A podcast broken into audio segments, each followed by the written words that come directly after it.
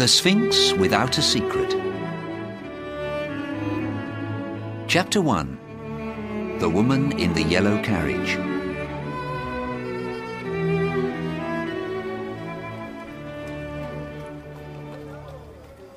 One afternoon, I was sitting outside a cafe in a Paris street, watching the world go by. Over my drink, I watched young and old, millionaires and beggars walking past me, and I thought about how different people's lives are. Then suddenly, I heard someone calling my name. I turned round and saw Lord Murchison. He was a very great friend from my university days. Murchison! I cried. I haven't seen you since we were at Oxford together, and that's nearly ten years ago. I'm so happy to meet you again. We shook hands warmly. I remembered him well. I liked him a lot at Oxford. He was handsome, he loved going to parties, and above all, he had a good heart. My other university friends and I always said that he was a model gentleman, but for one thing. He always told the truth. But secretly, I think that we admired him for being so truthful. But he was different now to how I remembered him. There were lines on his face, and I could see that he was worried about something. I knew him well and felt sure that he wasn't losing sleep about modern politics or about changes in the church. I decided then that a woman had come into his life. You've changed a lot, Murchison, I said. Are you married? No, he answered. You have to understand a woman if you want to marry her. And I'm afraid I don't understand women at all. Women want men to love them, not to understand them. Well, I can't love a woman if I don't trust her. You have a mystery in your life, I said. Tell me about it. Let's drive somewhere, he answered. I can't talk freely here with all these people round us. We got up to look for a carriage. No, not a yellow carriage. Let's take that dark green one.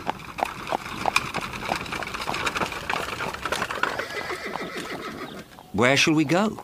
I asked, getting into the green carriage. It doesn't matter, he answered. Let's go to a restaurant far from the centre of town. We can eat there and you can tell me about yourself. I want to hear about you first, I said. Tell me your mystery. He took out a photograph of a woman and put it in my hand. What do you think of her? he asked. I looked at the photograph carefully. She was a romantic woman with large eyes and long hair. I felt that her face held a secret. But was it a good secret or a terrible one? Her smile wasn't sweet, but full of mystery. She looks very interesting, I said. Tell me about her. After dinner, he said, and began to talk of other things.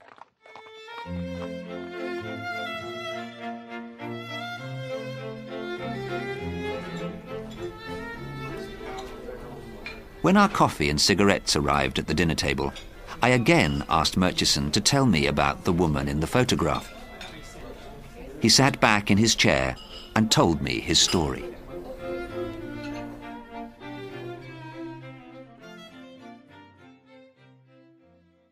One afternoon, I was walking down Bond Street in London at about five o'clock. There were lots of carriages on the road and the traffic was moving very slowly. I saw a little yellow carriage near me, and when I walked by it, the face from the photograph that I showed you earlier looked out at me. I was immediately interested. I couldn't stop thinking of that face all night. And the next day, I walked up and down Bond Street, but I couldn't find the lady again. I began to think that she was only a dream in my head. A week later, I went to Lady de Rastail's house. On the invitation, it said dinner at eight o'clock, but at half past eight we were still waiting. At last, a servant came in and said, Lady Alroy has arrived. Then Lady Alroy walked slowly into the room. and I saw at once that she was the mystery woman. She wore a beautiful silvery grey dress, and the stones in the rings on her fingers were like lovely moons. I felt happy when she sat next to me at dinner. And just for something to say, I said, I think I saw you in Bond Street a week ago, Lady Alroy. Her face went white, and she replied in a quiet voice, Please don't speak so loudly. Someone will hear you. I was disappointed that our first conversation was going so badly, and began to talk of the theatre.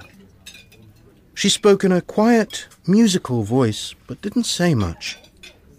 I felt that she was afraid of people listening.